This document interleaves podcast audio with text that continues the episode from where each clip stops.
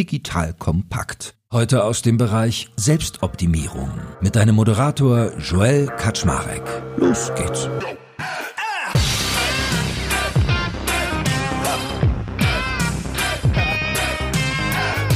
Hallo Leute, mein Name ist Joel Kaczmarek. Ich bin der Geschäftsführer von Digital Compact und ihr wisst ja, dass ich gerne mit erfolgreichen Menschen mich darüber unterhalte, wie sie eigentlich so erfolgreich geworden sind. Vor allem dann, wenn ich finde, dass sie hohe Werte vertreten. Und vielleicht erinnert ihr euch, vor kurzem hatte ich ja Rausch im Interview. Es war auch ein Rausch. Es ging wie im Rausch vorbei und es hat viel Spaß gemacht. Da haben wir über Schokolade geredet. Und der liebe Robert Rausch, ich liebe auch Alliterationen, by the way, der hat mir ganz viel darüber erzählt, wie er sein Produkt weiterentwickeln möchte, warum er nicht auf Hypergrowth setzt, warum er nicht auf aggressiv setzt, sondern sagt, hey, es sollte auch mal nachhaltig sein, wir wachsen schon gut genug. Und das fand ich so interessant, dass ich mir dachte, da möchte ich gerne mal mehr erfahren, darüber, wie so ein Mensch tickt, der vor allem in fünfter Generation schon das tut, was er tut. Und deswegen war er so nett und ist nochmal wieder da. Hallo, lieber Robert. Moin, moin. Ja, moin, moin. Hello again. Freue mich wieder dabei zu sein. So, und ich fange solche Gespräche immer gerne an mit einer Doppelfrage. Oder ich, sie verteilt sich, meistens zieht sie sich in die Länge, aber es sind eigentlich zwei Bausteine. Und die erste ist ganz simpel. Was bedeutet für dich eigentlich Erfolg? Wann empfindest du dich und dein Tun als erfolgreich? Das ist eine gute Frage. Ja, also ich glaube, Erfolg kann man einmal messen, indem man schaut, äh, jedes Jahr am Ende des Jahres, äh, wie die Bilanz im eigenen Unternehmen ausfällt. Also kommerzieller Erfolg heißt Sicherung, heißt Zukunft, heißt neue Investitionen werden möglich, Entwicklungen sind möglich umso erfolgreicher man kommerziell ist, umso mehr Freiheiten und umso mehr Mut kann man auch teilweise dann an den Tag legen und neue Dinge zu machen. Also das ist sicherlich ein Indikator für Erfolg. Das zweite ist eher auf einer unternehmerischen Ebene, dass man, ich sag mal, also wir haben, wir bei uns heißt es Agenda 24, wir haben eine große Agenda, da steht drin, was wir bis 2024 in allen Bereichen erreichen wollen. Wenn da große Haken nach einem Jahr äh, gemacht sind oder große Meilensteine erreicht wurden, dann kann man sagen, man ist erfolgreich. Und dann gibt's glaube ich, noch so eine äh, menschliche Ebene, also wie die Zusammenarbeit mit den Direct Reports ist oder auch wie die Zufriedenheit mit der eigenen Leistung ist, bis hin dann am Ende zum Privaten. Das ist ja alles ein bisschen verschmolzen. Ja, da kann man gleich auch abmessen, ob man erfolgreich ist. Also um vielleicht auch die Menschen nochmal abzuholen, die unseren ersten Podcast nicht gehört haben. Soll es ja auch geben. Ich glaube es immer nicht, aber soll es geben. Also dein Unternehmen Rausch fertigt Schokolade. Ihr seid eine Schokoladenmanufaktur. Das heißt, ihr habt auf der einen Seite einen großen Flagship-Store in Berlin, macht viel Direct-to-Consumer und fertigt aber auch teilweise auf Masse, weil ihr für Lidl alle Premium-Schokoladen der Eigenmarke fertigt. Das heißt, du kennst so beide Welten ganz gut. Und ja wie du gerade so erzählt hast, habe ich aber gedacht, nichts, nichts von den Dingen für Erfolg, äh, die du gerade aufgezählt hast, ist das, was dich antreibt, oder? Das klang eher ein bisschen lexikalisch, was du erzählt hast. Ich könnte mir vorstellen, weil du mir ganz viel auch erzählt hast darüber, dass ihr eigene Plantagen baut, dass ihr über Nachhaltigkeit nachdenkt, dass dein Herz ein bisschen woanders schlägt. Naja, du, also wie wir ja auch im ersten Podcast schon drüber sprachen, meine Bandbreite hier in diesem Unternehmen ist wirklich sehr, sehr breit. Eben von der Plantage bis zur Produktentwicklung und dazwischen bin ich halt als Geschäftsführer verantwortlich für die Produktentwicklung, für den Vertrieb, für den Einkauf, äh, fürs Marketing. Irgendwie doch relativ viele Themen. Ich habe noch zwei weitere Geschäftsführer, ohne die ich das jetzt ja auch nicht schaffen könnte. Der eine kümmert sich um IT, Logistik und der andere um Personal, Finance und ja, Erfolg. Also, also da muss ich wieder einfach unterscheiden. Wenn ich jetzt nach Peine und das große Business gucke, was wir mit Lidl machen, 32 Länder, da ist wir sind sehr, also einmal durch so Einkauf getrieben. Ja. Wenn wir gut einkaufen, zu dem richtigen Zeitpunkt die richtigen Entscheidungen treffen, dann kann das ein sehr großer Erfolg sein oder ein sehr großer Misserfolg. Wenn ich das verpenne, zum richtigen Zeitpunkt die Rohstoffe richtig zu decken mit meinem Team, dann ist das gesamte Jahresergebnis im Arsch. Wenn ich es richtig mache, dann haben wir schon mal einen großen Haken dran. Das kann dann ein Erfolgserlebnis sein. Genauso, wenn wir jetzt äh, zu rausschauen und ich nach Costa Rica sehe und wir halt äh, jetzt gerade unser Estate dort CO2-neutral zertifizieren und ich feststelle, dass wir 15.000 Tonnen CO2 jedes Jahr binden und ich damit Rausch in Berlin CO2-neutral wirklich CO2-neutral machen kann, nicht weil ich mir irgendwas irgendwo ein Zertifikat kaufe, dann ist das wieder ein Erfolg. Also es gibt so diesen einen großen Erfolg, das finde ich schwierig zu sagen. Es sind viele, viele kleine Teiletappen und kleine Dinge, die am Ende Erfolg ausmachen oder eben nicht. Komm, wir nähern uns der Frage mal von der anderen Seite. Hm, du machst es in fünfter Generation. Bist noch nicht zufrieden. Doch, doch. Ich, du hast mich, ja, ja. Ich, aber ich, ich, will dich menschlich greifen. Das war jetzt unternehmerisch mhm. gesprochen, was, also nichts falsch, was du sagst. Ja, das mhm. fand ich auch alles nachvollziehbar. Ich denke nur gerade so, du machst es in fünfter Generation, also ihr seit über 100 Jahren fertigt ihr Schokolade. Was wärst denn du geworden, wenn du nicht Schokolatier geworden wärst? Also als ich damals den Jakobsweg gelaufen bin, mir selber die Frage zu stellen, was will ich eigentlich machen? Später hatte ich so ein paar Ideen in der Tasche, so auf so einem Zettel geschrieben und hatte die irgendwie dabei. Interessanterweise waren aber drei von den fünf Ideen trotzdem was mit Schokolade zu tun gehabt.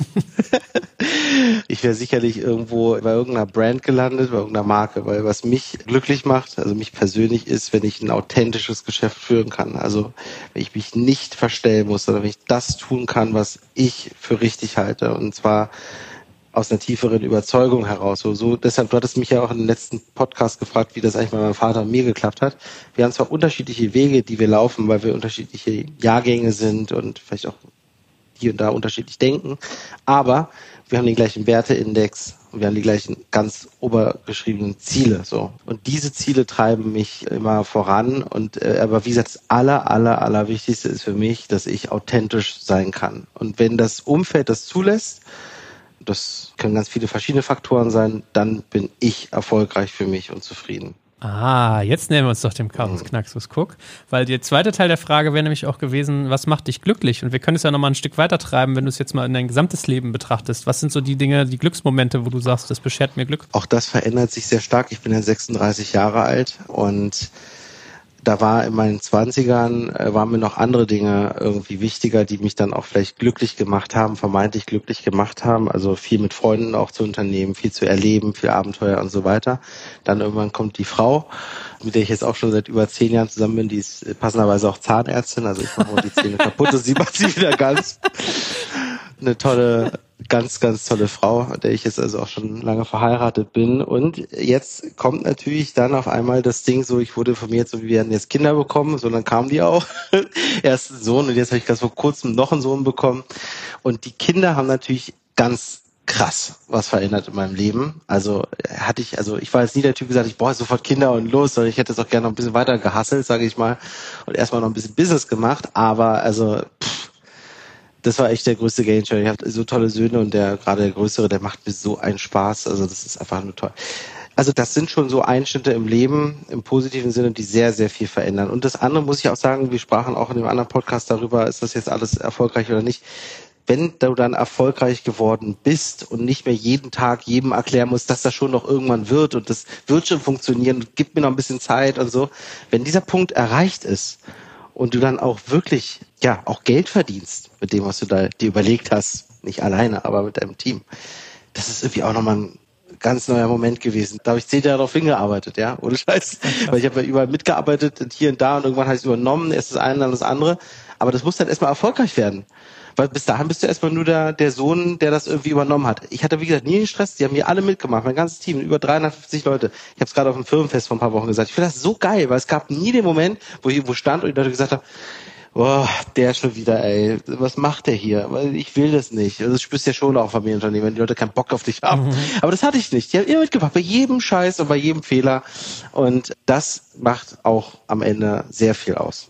Wie hast du deine Frau denn eigentlich kennengelernt? Tatsächlich in Mainz. Äh, da habe ich mal eine Zeit lang nicht bei uns gearbeitet, weil ich habe studiert und nebenher einen Industriekaufmann gemacht in der süßen Branche, also in einer Bonbonfabrik ehemals der Sohn von, also Oliver Schindler, schöne Grüße, äh, vielleicht auch zu, und äh, der kommt früher von Ragolds, Rachengold, kennt man vielleicht noch die Bonbonfabrik, da hat mein Vater gelernt und Ach. so geht das irgendwie immer hinterher und der Sohn von meinem Chef, vom ehemaligen jetzt hat er wir bei uns gelernt.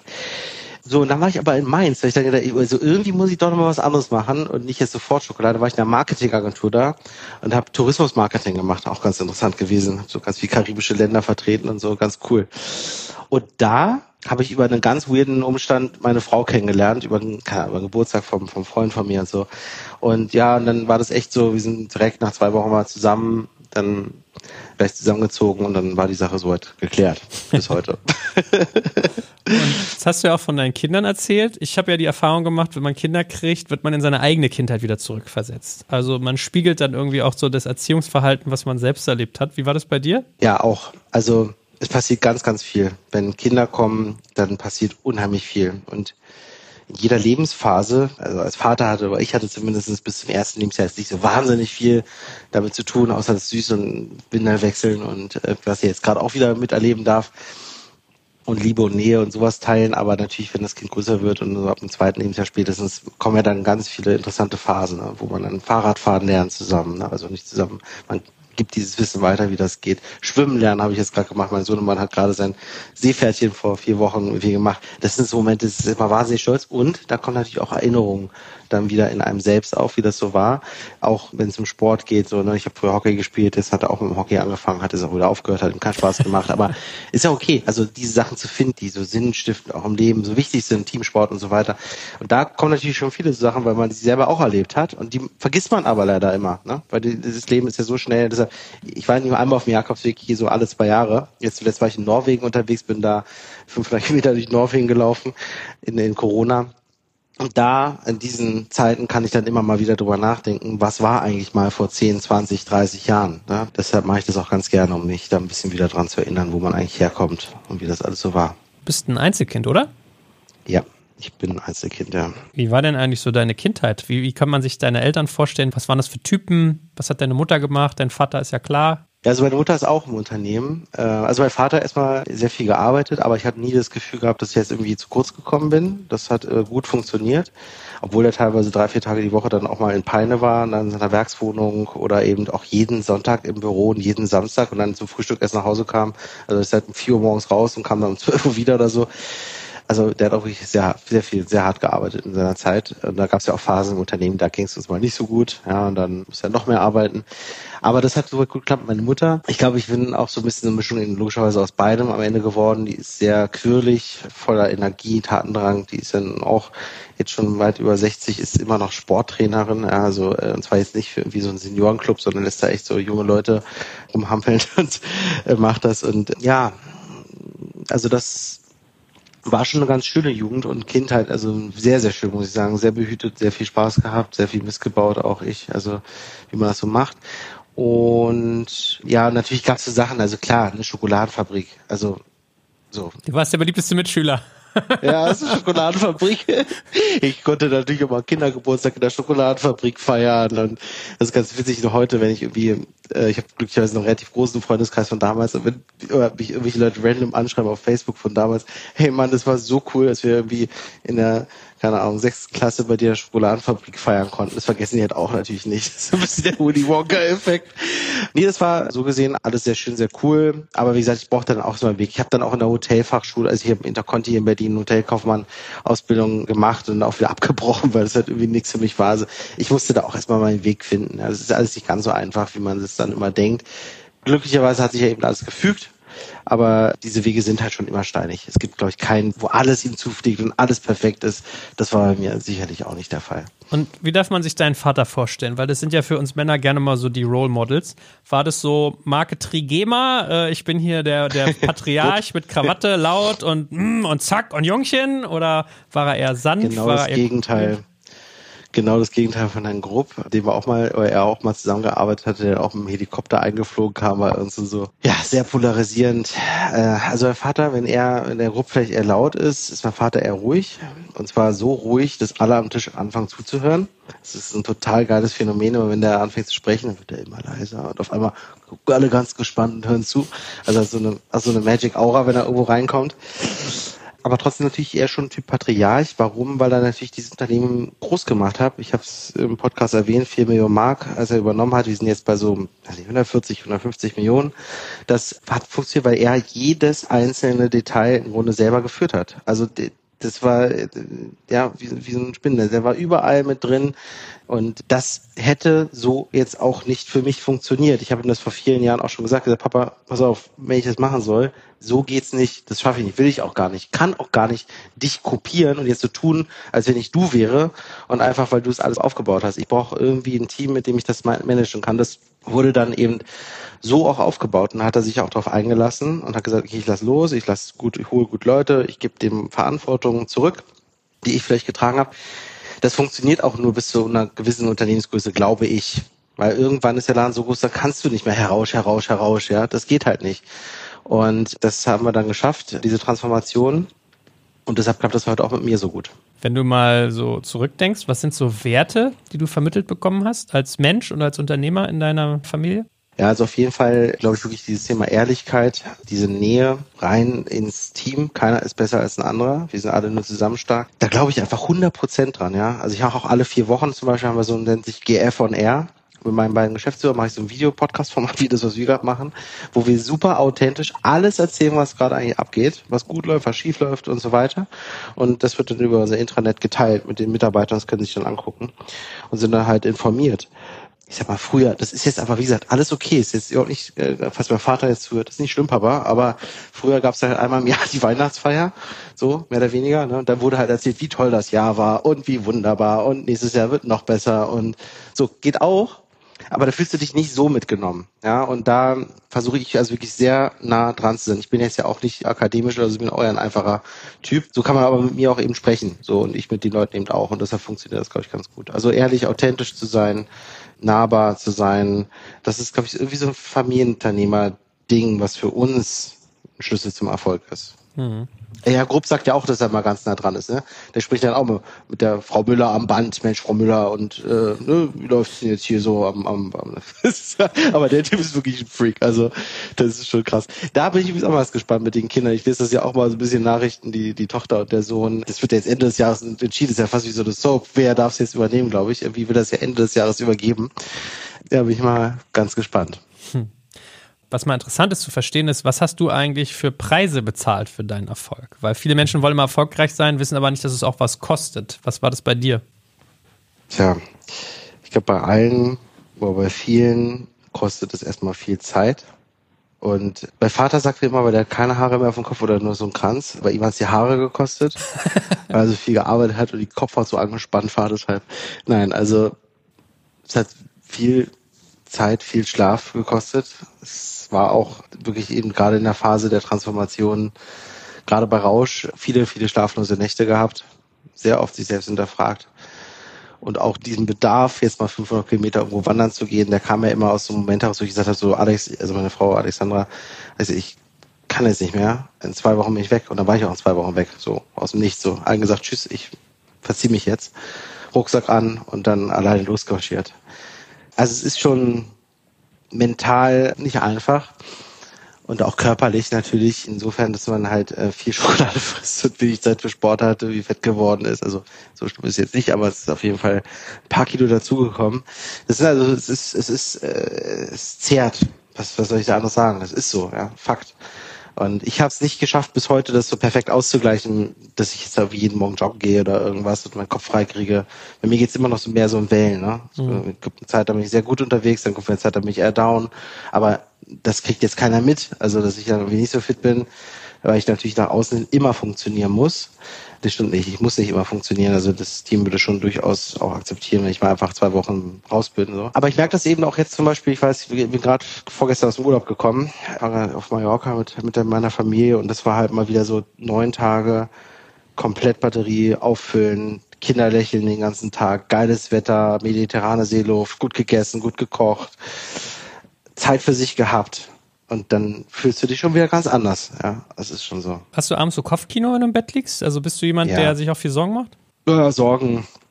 Gestern habe ich echt bis zwei Uhr nicht geschlafen. Ne? Ich lag die also ich, ich schlafe gerade bei meinem Sohn im Zimmer, weil wir versuchen, ihn mal in sein Zimmer zu bekommen. Der Deal ist, ich schlafe jetzt mal da gestern habe ich echt bis um zwei Uhr wach gelegen und heute früh meinte ich zu meiner Frau, ey, so eine Scheiße, ey, Alex, jetzt muss ich heute einen Podcast machen. ich habe vorher noch Klassik, Klassikradio, hatte ich noch ein Interview und ich dachte, ey, warum denn eigentlich ausgerechnet heute, dass ich nicht mehr so wenig geschlafen habe? Kind natürlich super früh wach. Papa, Papa, aufstehen, können wir los? Und denkst so, lass mich doch einfach bitte noch ein bisschen liegen.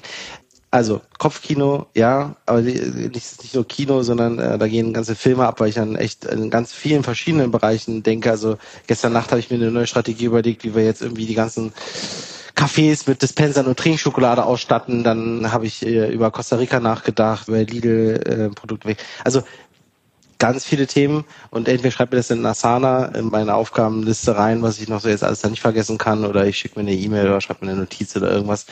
Aber da passiert schon viel nachts, ja. Ich habe das aber auch. Man braucht dann so therapeutisches Schreiben, ne? dass man es einfach aus dem Kopf ja. rausschreibt und wegschickt und dann kann man irgendwie abschalten. Ja, ich denke auch manchmal, das war sowas von genial, das muss ich aufschreiben. Am nächsten Tag denke ich dann, naja, okay, so genial, was ist nicht, aber ja. okay, ich habe sortiert. aber manchmal ist es wirklich gar nicht schlecht. Also manchmal kam auch schon was Gutes bei rum. Aber du, wie du sagst, manchmal ist es auch einfach gut, das einfach aufgeschrieben zu haben, es raus, kann ich abhaken in Gedanken und kann mich dann auch wieder hinlegen und dann doch mal einschlafen. Meditierst du? Habe ich immer mal wieder probiert. Wahrscheinlich fehlte mir wieder die Disziplin, also nie durchgezogen.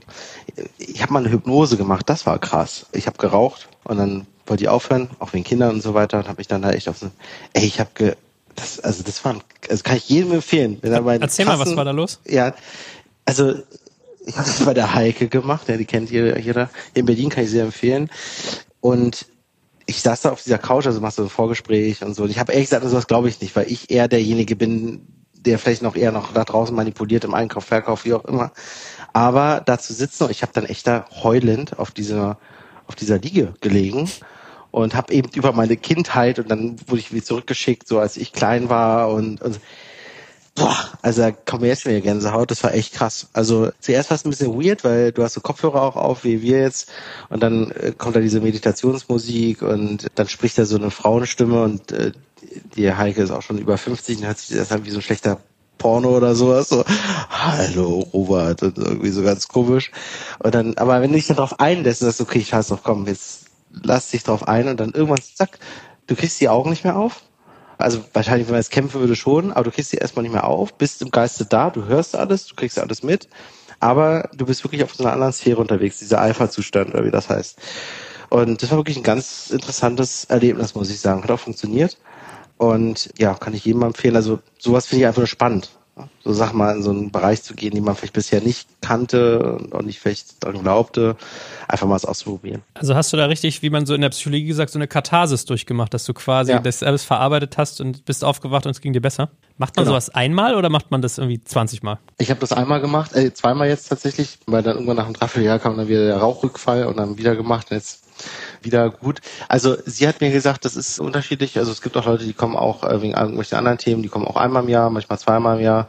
Also das kommt bis auf die Menschen noch an. Aber es hat eine gewisse, so eine Gedankenreinigungsfunktion, wie ich hatte dann auch darüber nachgedacht, ob ich das nicht einfach mal so random mal alle paar Monate mache. Mache ich vielleicht auch nochmal.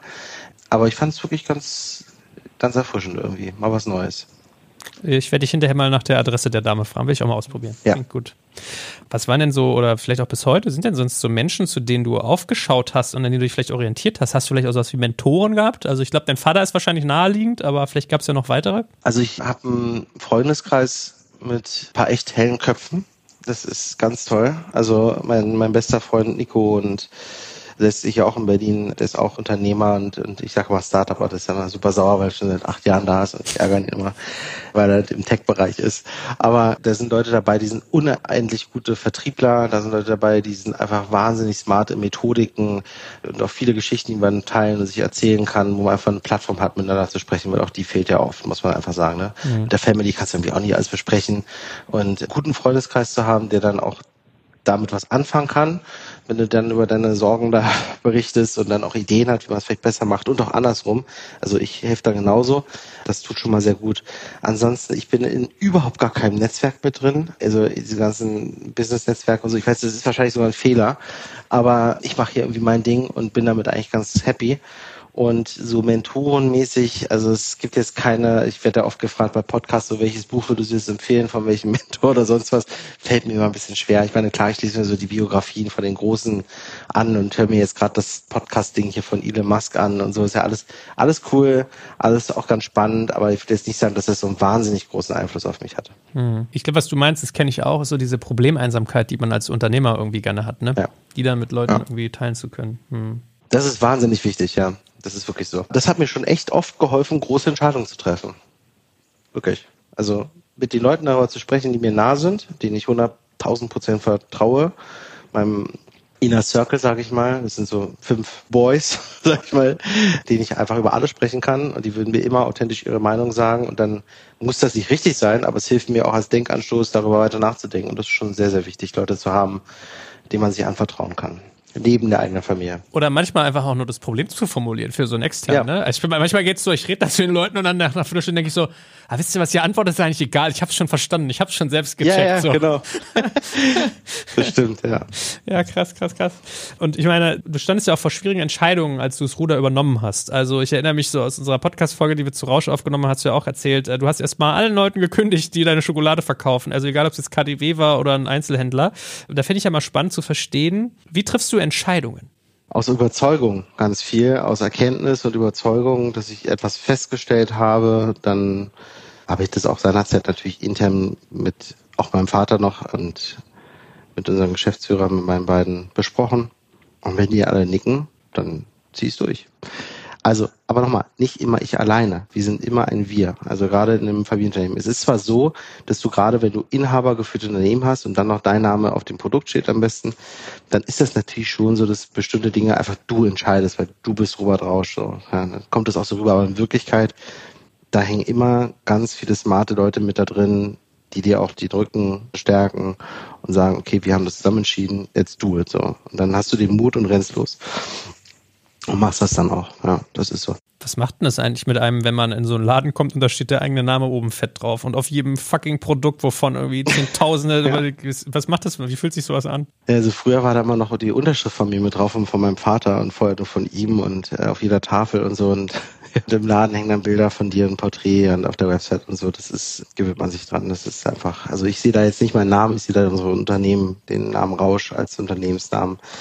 Ich bin das Unternehmen, das kann man schon so sagen, also ein Stück weit, äh, so wichtig alle sind, es ist am Ende so, also wenn du mich fragen, also auch bei meinen Geschäftsführern, mit denen ich jetzt äh, übernächste Woche nach Costa Rica fliege für, für eine Woche, also ohne die wäre ich nix, ja, zusammen sind wir stark. Ich weiß auch, dass sie 100% die Verantwortung für alles über dem, was sie machen, aber wenn du mich jetzt eine wirklich fragen willst, als Dritter, wer ist nicht verantwortlich, würde ich sagen, ich. So, egal, wer hier was wie wo Linie, macht. Sozusagen. Ja, einfach nee, weil ich mich so fühle, weil das einfach mein Gefühl ist. Aber das würde, wie gesagt, jeder würde sagen, nee, nee, ist schon okay, Robert, ich bin hier wirklich verantwortlich. Ja, weiß ich ja, aber am Ende bin ich es trotzdem. also das ist nicht, weil ich dann irgendwie veto oder sage, nee, nee, das machen wir jetzt anders, sondern einfach, weil ich mich so fühle. Ja, und das ist aber auch ein bisschen diese Last, die man auf den Schultern hat. Aber sie ist gut verteilt und deshalb fühlt es sich richtig an und nicht falsch. Okay, jetzt habe ich auch verstanden, also wenn du Entscheidungen triffst, das ist irgendwie schon ein Teamgedanke, eine Verantwortlichkeit, die du aber ganz stark spürst, vor allem nach hinten raus. Also am Ende des Tages, am letzten Punkt stehst du. Sachen spüren und verstehen höre ich raus. Also dass du sagst, du hast einen Befund und verifizierst ihn dann im Gespräch. Ja. Wie gehst du denn mit Komplexität um? Weil das ist ja mit Entscheidungen auch oft verbunden. Stark vereinfachen.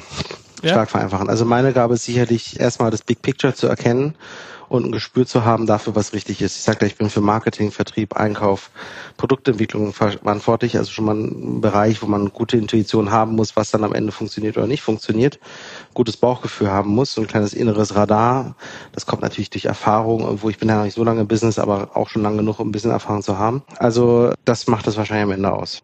Und was ist so dein Umgang mit Fehlern? Also dir selbst gegenüber, aber auch in so einem Team, weil das bleibt dir dann nicht aus, wenn du sagst, du vereinfachst und du probierst aus mhm. und es ist ein Team-Effort. Ja, also gut, ähm, nochmal zum Vereinfachen. Also oft ist das Problem von Leuten, die sehen den Wald vor lauter Bäumen nicht mehr, machen dann auch kleinste Probleme zu riesengroßen Dingen. Und da bin ich also ganz gut drin zu sagen, nee, komm, also jetzt erstmal aufs Wesentliche. Das ist eigentlich der Kern, das ist die Ursache, das ist die Quelle, da müssen wir ran. Fehler passieren. Ich habe es ja auch gesagt, also ich habe sehr viele Fehler gemacht. Wichtig ist mir nur einfach, Fehler sollten nicht unbedingt zwei oder dann dreimal passieren. Wir sollten daraus lernen. Gelingt nicht immer, aber meistens. Und das gilt auch für jeden anderen hier im Team. Ich bin niemals sauer, wenn jemand ein Ding versemmelt. Außer der hat es einfach bewusst und einfach nur saudämlich gemacht. Ich meine, gab es sicherlich, kann ich mich jetzt gar nicht so groß daran erinnern, weil normalerweise passieren Fehler in einem committeden Team eher aus ja, irgendwelchen anderen Gründen. Und dann, ja, Prozess war nicht gut gestrickt, irgendwie ein Deadline gerissen, deshalb ist alles hinten raus, hat irgendwie nicht mehr funktioniert. Kann schon passieren, aber die Fehlerkultur ist etwas, was sich natürlich stark verändert hat. Auch zuzugeben, dass man Fehler gemacht hat, gab es früher nicht so. Früher gab es irgendwie eine größere Sorge, was das für Konsequenzen haben könnte. Wurde es lieber verschleiert, irgendwo in den Teppich gekehrt. Heute ist es hoffentlich schon so, dass man sich eher traut, jetzt auch vielleicht mit mir in der nächsten Generation zu sagen, ich habe mal Scheiße gebaut, aber ich habe daraus gelernt. Was sind denn sonst so Derailer für dich? Also was bringt dich aus der Fassung? Naja, also wie gesagt, also wenn ich einfach so richtig saublöde Sachen, also wo ich also sage, das ist völlig unnötig, so, weil das schlägt, das bringt das, also da haben wir jetzt gerade wieder irgendwie drei Monate für nichts gearbeitet. Sowas finde ich blöd, wenn ich im Unternehmen, also ich kenne mich jetzt auch, ich bin, ich bin ja nicht mehr der, also als Allrounder ja, aber nicht im Detail drin und wenn ich dann teilweise wir irgendwo ein Problem haben und ich dann dann Deep Dive in den Prozess mache und dann einfach sehe, dass wir offensichtlich seit Jahren etwas viel zu kompliziert machen und einen total bescheuerten Prozess haben, dann rege ich mich schon auf, weil ich dann denke, okay, wo ist die Führungskraft? Warum wurde das nicht angegangen? Warum wurde das nicht verändert? Sowas macht mich dann schon, also wenn, wenn jemand quasi unsere Entwicklung durch Dämlichkeit gerade einbremst, ja, und das meine ich jetzt nicht böse, sondern einfach, das passiert auch manchmal einfach, weil sie auch nicht drüber nachdenken. Also, und ich mache ja die Fehler sicherlich auch, aber wenn ich so, so richtig saublöde Sachen finde oder so, dann nervt mich das schon sehr. Wie funktionierst du in Konfliktsituationen? Also bist du ein Typ, der auch mal richtig zoffen kann, der richtig streitet und mal schreien auf den Tisch haut? Oder bist du mehr der, der sich zurückzieht und nachdenkt? Wie ist es bei dir? Also umso wilder es wird, umso ruhiger werde ich im Normalfall. Der Einzige, der mich aus der Reserve locken kann, ist mein Vater. Das macht er auch ganz gerne mal so zwischendrin. Wir haben immer Aufsichtsratssitzungen oder so. Aber das ist alles ganz äh, human und aufregen im Sinne von so explosionsartig irgendwo auf den Tisch knallen. Kann ich theoretisch, mache ich aber nie, außer bei so zwei, drei, vier Konsorten im Unternehmen, wo ich weiß, dass wir das alle ganz gerne mal machen und uns da auch völlig verstehen, weil es gibt Leute, die erschrecken sich und kriegen dann irgendwie, was, was, war das denn jetzt hier? Und es gibt ein paar, mein Inner Circle, also meine beiden Geschäftsführer und noch vielleicht mein, mein Einkaufsleiter und dann noch zwei, drei andere Personen, da kann ich halt auch mal so ein im Sinne von erstmal auf den Tisch hauen und sagen, Mann, scheiße, was ist das jetzt hier? Lass uns jetzt angehen. Aber das mündet dann immer in einem Antrieb im Sinne von, okay, scheiße, und jetzt machen wir es folgendermaßen, komm, let's go, fire, jetzt, jetzt, jetzt gehen wir Vollgas und dann kriegen wir das hin. Also ich bin jetzt keiner, der irgendwo rumschreit und Tablet gegen die Wand wirft, aus dem Raum geht und dann bleibt einer da sitzt und denkt so, okay, was wird das? Sondern das muss schon immer am Ende dann auch wieder on track kommen und dann, äh, aber sich einfach mal zu exploren, zu sagen, so, pff, das hat mich jetzt vielleicht auch emotional oder sonst wie was irgendwie einfach genervt und was soll das oder so oder äußere Umstände, die du gar nicht im Griff hast, einfach mal auszusprechen, auch gerne ein bisschen lauter, ist schon okay, mhm. solange das Umfeld, die, die Empfänger, die da mit dir sitzen, dich kennen und wirklich wissen, was das jetzt bedeutet. Ja, dass das mhm. jetzt nicht, nicht negativ ist oder so. Aber ich finde scheiße, wenn man sich nicht ausdrücken kann und wenn man sich immer unter einer Kuppel befinden muss, der Achtsamkeit der Wortfindung aufpassen muss, was man jetzt sagt, dass man jetzt bloß nicht irgendwie falsch rüberkommt oder so, sondern ich sag ja von authentisch sein ist, glaube ich, das Geheimrezept bei mir auch. Und wenn ich scheiße drauf bin, dann sieht man das. Ja, wenn ich gut drauf bin, das ist meistens so, dann sieht man das auch. Wie ist es denn eigentlich? Es gibt dort diesen schönen Satz, äh, je höher man kommt, desto schärfer die Messer oder so ähnlich, glaube ich. Hattest du in deinem Leben öfters auch mal mit Neid zu tun oder mit vielleicht sogar auch Aggression, weil du in eine Rolle reingeboren ja quasi bist, die andere Leute vielleicht auch anstreben? Nee, also ich bin sowieso kein Typ, der jetzt irgendwie groß die Konflikte sucht. Eher der Typ, der dann äh, alles ein bisschen ähm, beruhigt hat im Umfeld, wenn es mal irgendwo Stress gab. Auch also als ich jünger war. Meine schlimmste Begegnung war einmal, dass ich auf dem Grundschulweg die Straßenseite wechseln musste, weil da zwei Typen mir entgegenkamen, die ich blöd fand. Nee, also kein Witz. Also das ist wirklich so, ich bin sehr entspanntes Leben gegangen und auch Neid. Jetzt, äh, klar, gibt's, es gibt die Situation. Also du, das ist aber auch irgendwann auch heute, jetzt, ja, ich wenn du ein schickes Auto oder irgendwas fährst oder keine Ahnung was hast. Das, also Neid kommt ja so schnell heute. Das macht mir jetzt eher Sorge, wenn ich jetzt wieder an meinen Sohn denke, an die Schulzeit, die jetzt kommt, dass das alles eine ganz andere Nummer ist, als, als wenn ich in der Grundschule war. Das war so easy, so entspannt und da denke ich heute schon immer eher so die ganzen sozialen Neidthemen, da ist viel mehr Gefahr drin als zu meiner Kindheit. Denkst du eigentlich schon darüber nach, ob einer deiner Söhne dafür geeignet sein könnte, dein Unternehmen zu übernehmen? Oder was auch passiert, wenn die da gar keinen Bock drauf haben? Habe ich gestern lustigerweise mit meiner Frau, meinem Sohn drüber gesprochen, so Spaß. Zwischendrin gibt es immer mal so kleine Spiele, was wir später mal machen. So und gestern meinte er zu mir, mein Sohn, das war auch wieder herrlich. Also Papa, ich würde das dann für dich machen, ich würde die Arbeit für dich dann übernehmen aber danach, wenn mein Bruder Anton groß genug ist, dann soll er die Firma übernehmen, weil ich will dann nämlich Wissenschaftler werden für Chemiesachen mit Farbe und so, hat er mir dann erklärt. also voll geil von so Fünfjährigen, diese Gedankengänge zu kriegen, so, okay, Papa, weißt du was, ich mach das, dann kannst du dich entspannen, aber dann soll später nach bitte mein Bruder machen, weil ich will dann Wissenschaftler werden, Farbe machen. Also fand ich echt wieder super nice. Ich mache mir da keine Gedanken groß drüber, auch wenn ich natürlich schon jetzt auch mir diesen Wunsch habe, dass einer von beiden das machen würde. Aber ganz ehrlich, ey, die können Künstler, Maler, Musiker, Maurer, äh, ist mir völlig Banane. Hauptsache sind glücklich. Und was ich versuche ist, so viel Speck und Reserve, also nicht an meinem Körper, sondern an, an Mitteln später zu haben, an Zeit, aber eben auch an allen anderen, die man halt so braucht, damit die sich völlig frei entfalten können und machen können, was am Ende richtig für sie ist. Zeit ist ein gutes Stichwort. Wie kriegst du denn hin, einen so anspruchsvollen Job zu führen und trotzdem noch Zeit mit deiner Familie zu verbringen? Seitdem ich die Kinder habe und vor allen Dingen seitdem mein Sohn, der erste Sohn ein bisschen größer ist und ich auch Zeit mit ihm verbringen kann, dass es auch also Sinn macht im Sinne von, wir machen was zusammen, nehme ich mir mehr Zeit. Das heißt also erstmal Privatleben im Sinne von du und deine Frau, kennt man ja sowieso weg wenn Kinder da sind, keine Me-Time mehr. Also für dich selbst hast du auch keine Zeit mehr. Freunde siehst du auch nicht mehr. Also du hast dann Zeit für die Familie, sagen wir mal so, Familienzeit. Jetzt, ich habe mit einer Frau gebaut, wir haben jetzt ein Haus gerade gebaut und das hat dazu geführt, dass ich jetzt eigentlich jeden Tag im Homeoffice bin. Ich bin halt nur für dich ins Büro gekommen. Das war nett, danke. Für den Podcast hier. Nein, also ich bin zwei Tage die Woche zu Hause, zwei Tage hier im Schokoladenhaus, einen Tag im Peine, also drei Tage quasi nicht zu Hause. Ansonsten kann ich das jetzt eben schon so steuern und das funktioniert eben durch Teams und durch digitales Arbeiten inzwischen so gut, dass ich halt auch mal jetzt äh, zwischendrin, wenn gerade wirklich nichts da ist und ich höre aber unten schon das Geschreie, und dann gehe ich halt runter, nehme mir den Knirps und kann kurz meine Frau entlassen. So, also da gibt's schon eine Form von hybriden Arbeiten, was dazu führt, auch dass ich jetzt beispielsweise 40 Minuten in die Innenstadt fahren mir einfach sparen kann, oder wie mein Vater damals teilweise ja morgens hin, abends zurück nach Peine dreimal gemacht hat, acht Stunden alleine auf der Autobahn gesessen hat. Das ist halt super unproduktiv. Also man kann sich heute schon mehr Zeit für die Familie und für das nehmen.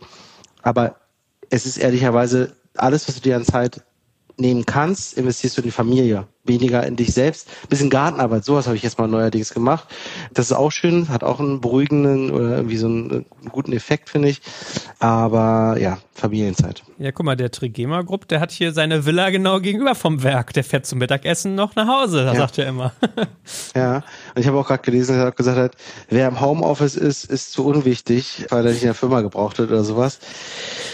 Ja, du, jeder hat da so sein eigenes Ding. Mein Vater hat ja auch eine Werkswohnung in Peine gehabt, ganz lange.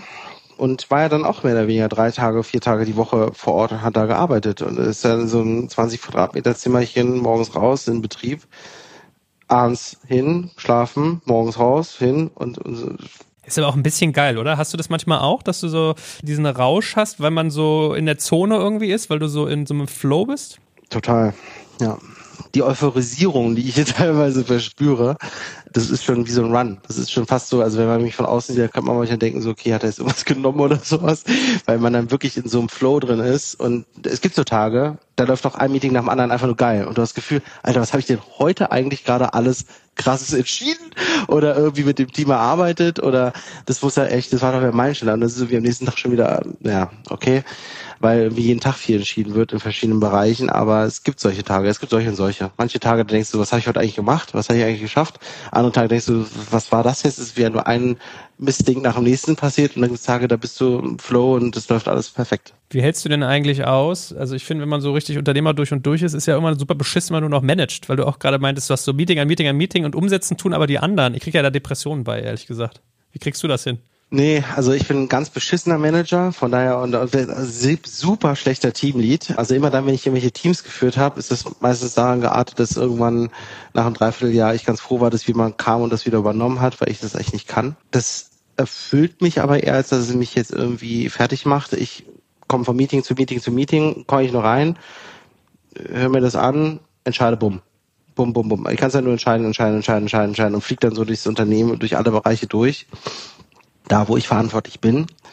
Äh, Freue mich aber natürlich genauso sehr, wenn meine Direct Reports oder Geschäftsführer oder sowas das einfach auch selber machen. Also ich bin immer ganz froh. Man hat manchmal so das Gefühl, so ohne mich läuft ja gar nichts, weil wenn ich nicht da bin, um Gottes Willen, ich kann mir echt keinen Urlaub nehmen, dann bist du weg, kommst wieder und sagst, oh, oder wie alles ganz gut geklappt.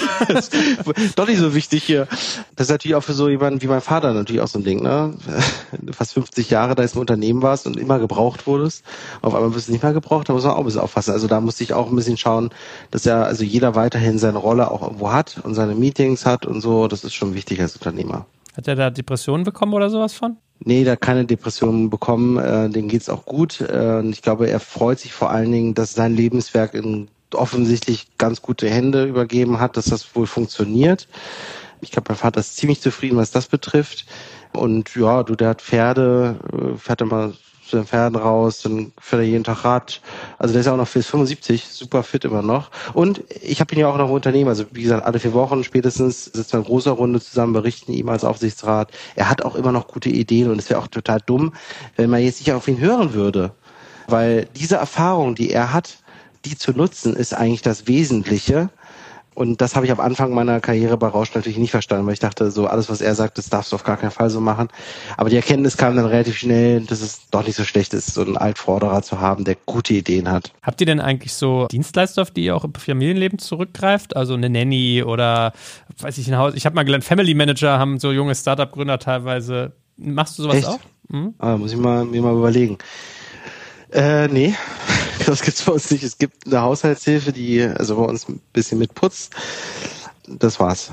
Ja. Weil das ist ja was, was ich mal merke, diese ganze Logistik, die da so drin steckt. Von daher lass uns doch vielleicht als, als spaßigen Abschluss nochmal so einen typischen Tag von dir durchdeklinieren. Also was ist so ein typischer Robertag? Der übliche Robertag in der Woche, wo ich, also beziehungsweise am Tag, wo ich nicht ins Büro fahre oder nach Peine, sieht so aus, dass ich eben im Zimmer meines Sohnes aufwache morgens früh um 6.30 Uhr ein strahlendes Gesicht mich anguckt und sagt, Papa, aufstehen, let's go und raus, runter. So, das ist echt mal gleich so ein schöner Start. Dann ziehe ich den an, dann frühstücke ich mit ihm zusammen, dass meine Frau pennt mit dem Baby im anderen Bett, mache ihn fertig, bringe ihn zur Kita. Was frühstückst du so? Ich frühstücke gar nicht mehr so, frühstück dann Cornflakes meistens und ja, manchmal esse ich da was mit, aber ich mein Frühstück ist meistens Kaffee. Wobei ich gerade so, so, so ein Pilzzeug da habe, ausprobiert, so eine Alternative zu Kaffee, ist auch ganz interessant. Ähm, naja, wie auch immer. Jedenfalls bringe ich den zur Kita, lauf zurück, setze mich ins Büro und arbeite los. Dann habe ich meistens eben äh, meine ersten Meetings, dann irgendwann runter zu meiner Frau, kurz gucken, ob alles gut ist. Ja, dann geht das so vier, fünf Mal am Tag hoch und runter. Und ja, und dann holt meine Frau den Sohn nochmal meistens ab um 16 Uhr. Ich arbeite in der Zeit natürlich weiter. Dann fahren die entweder zum Sport oder machen was und dann, ja, dann kommt er durch die Tür. Ich mache oben Schluss und dann heißt es, jetzt wird gespielt. So. Und dann spielen, spielen, spielen. Irgendwelche Sachen, die dich teilweise auch nicht so, äh, also keine Ahnung, gibt ja so bescheuerte Spiele, wo du denkst als Vater oder Elternteil so, oh, nicht schon wieder. ja, dass er dann irgendwie Rochen sein will oder Tiger und ich muss ihn einfangen oder angeln oder irgendwas. Also, naja, so Sachen halt, das ist okay. Aber es ist geistig auch nicht unbedingt so, so ganz verrückt. Und dann koche ich oder wir kochen zusammen Mittag gibt's bei dir nicht? Doch, Mittagessen gibt's auch, aber das ist leider auch so ein bisschen nicht so ein fester Termin. Ich sage so immer da, wie bei einem Grupp gibt's immer um 13 Uhr Mittagessen und der Butler richtet an. Das ist bei uns nicht so. Es gab jetzt in der Zeit, wo es schöne Wetter war, habe ich mir auch die Zeit genommen, meiner Frau ab und zu einfach mal kurz Essen zu geben. Bei uns um die Ecke gibt's ein, zwei gute Restaurants, also kleine Sachen, wo man was, was Gutes essen kann. Das haben wir jetzt ein paar Mal gemacht. Oder sie kocht irgendwas und ich komme runter zum Essen. Das gibt's schon doch, ja. Es ist so schade. Ich merke, dass ganz viele essen irgendwie mittags nicht oder nur so gehetzt ja. zwischendurch und Frühstück ja, ja. nicht. Das ist ganz ulkig. Das ist nicht gut. Und das ist dieses Fressen dann auch eher, so dieses schnell reinschaufeln und gleich wieder los. Und das ist natürlich das Schlechteste, was du machen kannst für den Körper. Daran muss ich auch noch arbeiten. Ja, das stimmt. Das ist echt, ein, das ist nicht gut. Und Pärchenzeit ist bei euch dann quasi immer mal so die Stunde zwischendurch oder die halbe, wenn du mal runterkommst? Nee, weil dann ist ja das Baby meistens da, also außer schläft ah. gerade zufällig mal. Doch, ja, dann ist kurz Pärchenzeit und dann habe ich auch gerade gestern mal vorgehabt oder vorgestern, da habe ich gesagt, so, also unsere Pärchenzeit ist eigentlich 22 Uhr bis oder 21.30 Uhr bis 12 weil dann schlafen alle Kinder und um 12 musst du spätestens auch Richtung Bett marschieren, weil sonst wird es am nächsten Tag übel. Also man hat dann so zwei Stunden oder sowas, das ist dann die Pärchenzeit, ja. Nee, also man kann sich natürlich schon, also jetzt auch jetzt im Urlaub oder so, dann hat man schon mal auch ein bisschen Zeit für sich, aber das ist eigentlich eher, wenn die Sonne nicht mehr da ist, ja. Ja, du machst es wenigstens. Ich habe so, ich kann dir sagen, der, der typische Ablauf von den meisten Top-UnternehmerInnen ist halt echt immer so, ich frühstücke nicht, mittags äh, entweder treffe ich jemanden zum Essen oder ich schlenker es mir so vor einem Meeting rein. Äh, abends mache ich Abendbrot, bringe die Kinder ins Bett und dann mache ich nochmal E-Mails bis um zwölf. So, das haben so ja. viele, wo ich immer denke, da will ich ja depressiv werden, nach so einem Tag noch abends Mails machen, ja. Ja, nee, also das hörte sich jetzt gerade noch ein bisschen, vielleicht noch ein bisschen wenig Freizeit an, was ich gerade erzählt habe, aber ich versuche schon irgendwie so einzurichten, dass ich mir auch mal vielleicht mal eine Stunde zwischendrin einfach nehme, einfach mal nicht arbeite und einfach irgendwas anderes mache, weil ich gerade merke, dass es ist angemessen, angebracht für mich, für jemand anderen etwas anderes zu machen. Das kann ich mir schon rausnehmen. Genau, aber wenn ich jetzt nach Peine fahre, dann bin ich halt auch 5 Uhr morgens raus und komme abends um 20 Uhr wieder. So, bumm. Ja, dann ist, da denke ich mich auch original, komme ich nach Hause, sage Gute Nacht mit meinem Sohnemann und gehe ins Bett und schlafen. Dann ist halt auch nicht mehr. Ja. Ja, krass. Aber finde ich cool, dass du das so familienverbunden machst. Also, ja. ich finde immer noch am lustigsten, dass deine Frau Zahnärztin ist, ehrlich gesagt. ja, da haben sich zwei gefunden. Ja.